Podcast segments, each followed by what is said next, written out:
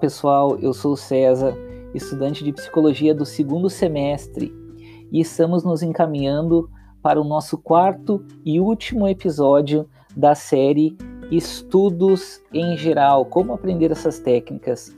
E no dia de hoje, nesse episódio, eu vou falar sobre como ler o seu livro-texto de maneira eficaz. Então, ler um livro didático é diferente de ler por prazer. Né? Com livro-texto, você tem metas específicas. Você tem que compreender, tem que aprender e recordar a informação. Você pode dar vários passos para atingir essas metas. E é sobre essas metas que eu vou falar neste nosso quarto episódio. Então, pessoal, a primeira dica é leia as páginas pré-textuais. O que seriam as páginas pré-textuais? É o prefácio, a introdução e o sumário. Se você for usar um livro extensamente é, ou extensivamente né, durante todo o semestre, inicie pela leitura do prefácio e também da introdução. Examine o sumário, né, o que os editores chamam isso de páginas pré-textuais. É ali que o autor tem a chance de nos explicar, muitas vezes, de forma mais pessoal do que em outras partes do livro. Né? Ele nos explica nessas partes o que ele considera mais importante. Esse conhecimento lhe dará uma noção do que esperar da leitura. Note que você está lendo essas páginas neste exato momento. Ou seja, é, está se referindo às páginas pré-textuais do livro Introdução à Psicologia, nos quais estão contidos estes ensinamentos, né? Imagine se a gente parte direto para o conteúdo, a gente estaria deixando para trás informações que vão ser muito úteis no percorrer do nosso semestre. Nós vamos para a dica número 2, então, identifique seus objetivos pessoais. Antes de iniciar uma tarefa, pense sobre quais são os seus objetivos específicos. Você estará lendo um livro sobre o qual será detalhadamente testado? Essa é uma pergunta, né? Ou a sua leitura fornecerá informações de base para um futuro aprendizado que não será testado? O conteúdo lhe será útil pessoalmente ou, ou você está lendo só para tirar uma boa nota na prova? Seus objetivos de leitura ajudarão a determinar qual estratégia adotar e quanto tempo pode dedicar à tarefa de leitura. Não se espera que você leia tudo com o mesmo grau de intensidade.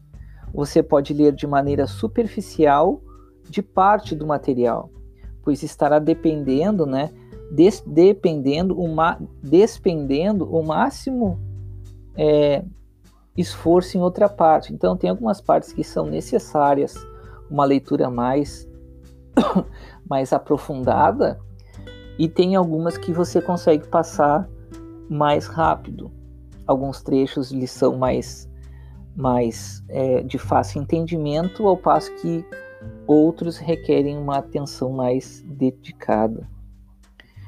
Nós vamos então para a terceira dica, Identifique e use os pré-organizadores. O próximo, o próximo passo na leitura de um livro-texto é familiarizar-se com os pré-organizadores, que são os esboços, os apanhados gerais, os objetivos da sessão ou outros sinalizadores para o significado e a organização é, do novo conteúdo apresentado no material que você está lendo. Observe o início de cada capítulo deste livro,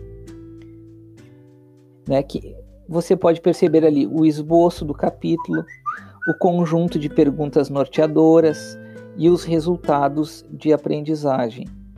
Você também pode criar os seus próprios sinalizadores, que são pré-organizadores, né? fazendo uma rápida avaliação do livro e desenvolvendo um esboço do que irá ler. Esses passos podem ajudá-lo a re recordar melhor o conteúdo depois da leitura. Essa dica aqui é muito interessante. Você próprio utiliza os pré-organizadores próprios do, do, do livro-texto ao mesmo tempo em que se utiliza de sinalizadores que vão ser sinais nos quais você vai poder retornar e vai encontrar aquela informação mais rapidamente quando for necessário. então, é, esse foi a terceira dica. Nós vamos agora para a quarta dica. A dica é a seguinte: mantenha o foco enquanto lê. Existem inúmeras distrações que podem invadir seus pensamentos durante a leitura. O seu trabalho é manter os pensamentos que o distraem sob controle e concentrar-se no material que deveria estar lendo. Eis algumas medidas que você pode adotar para ajudar a manter a concentração. Então vamos lá. Leia em partes pequenas. Se você acha que vai levar quatro horas para ler um capítulo inteiro, Divida essas quatro horas em períodos de tempo menos cansativos. Prometa a si mesmo que lerá uma hora à tarde, uma hora à noite e as outras duas com intervalos no dia seguinte. Outra dica: faça intervalo. Planeje fazer vários intervalos para recompensar-se enquanto está lendo.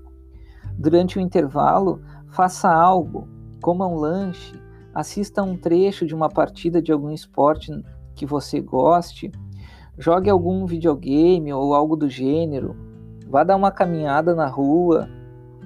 Tente não se absorver tanto em sua atividade de intervalo a ponto de ela tomar o seu tempo de leitura. Outra dica: sublinhe e tome notas durante a leitura.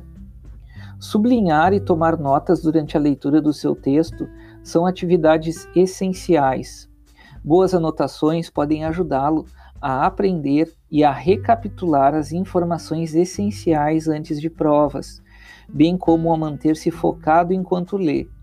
Você pode adotar várias medidas para maximizar a eficácia de suas notas. Outra dica: reformule os pontos-chave. Faça notas para si mesmo, com suas palavras, sobre o que o autor está tentando transmitir não copie simplesmente o que foi dito. Pense sobre o assunto e escreva-o com suas próprias palavras. O próprio ato de escrever requer um tipo adicional de percepção que envolve o senso físico de mover uma caneta ou pressionar um teclado. Destaque ou sublinhe os pontos-chave. Essa é uma outra dica. Muitas vezes a primeira ou a última frase de um parágrafo, atenção, a primeira ou a última frase de um parágrafo ou o primeiro ou o último parágrafo de uma sessão apresentará um ponto-chave. Porém, antes de sublinhar qualquer ideia, leia todo o parágrafo. Assim você terá certeza de que o que está sublinhando é realmente a informação mais importante. Você deve sublinhar apenas uma ou duas sentenças ou expressões por páginas. Ao destacar e sublinhar, menos é mais. Uma diretriz também. Não sublinhe mais do que 10% do material. Então, não é para você pintar o livro inteiro. O bom senso aqui vai ditar a regra. Outra dica: use setas, diagramas, esboços, tabelas, linhas de tempo, quadros e outros elementos visuais que o ajudem a compreender e posteriormente recordar o que está lendo. Se três exemplos são dados para um ponto específico, numere-os. Se uma sequência de passos é apresentada, numere cada um. Se um parágrafo discute uma situação em que um ponto anterior não se aplica, ligue o ponto original à exceção com uma seta. Representar o material graficamente fará você pensar sobre ele de formas novas e diferentes. O ato de criar anotações visuais vai ajudá-lo não só a compreender melhor o conteúdo, mas também facilitará sua posterior recordação muito interessante essa dica. Vale muito a pena, eu faço isso muito nos meus livros. E quando eu retomo, vou procurar, né? Quando acabei esquecendo alguma coisa, eu retomo e tá lá tudo anotado, tudo marcado. E agora nós vamos para a última dica deste nosso quarto episódio. Consulte palavras desconhecidas. Mesmo que você possa imaginar o significado de uma palavra desconhecida a partir do seu contexto, procure essa palavra em um dicionário ou na internet. Você também encontrará a pronúncia de palavras desconhecidas, o que será importante é, se seu professor utilizá-la em aula. Então, não podemos continuar a leitura se alguma palavra não ficou entendida, porque às vezes aquele conceito, aquela palavra é a mais importante do capítulo e pode ser uma questão de prova, uma questão de base fundamental do estudo que está sendo feito é, naquela disciplina. Bom, pessoal, encerramos então o nosso quarto episódio do nosso podcast Aprendendo com Inteligência.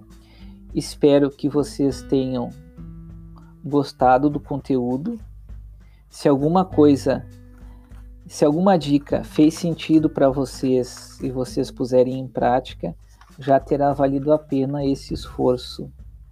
Quero agradecer a presença de todos, dizer que foi um privilégio estar com vocês nesses quatro episódios e até uma próxima oportunidade. Muito obrigado e até breve.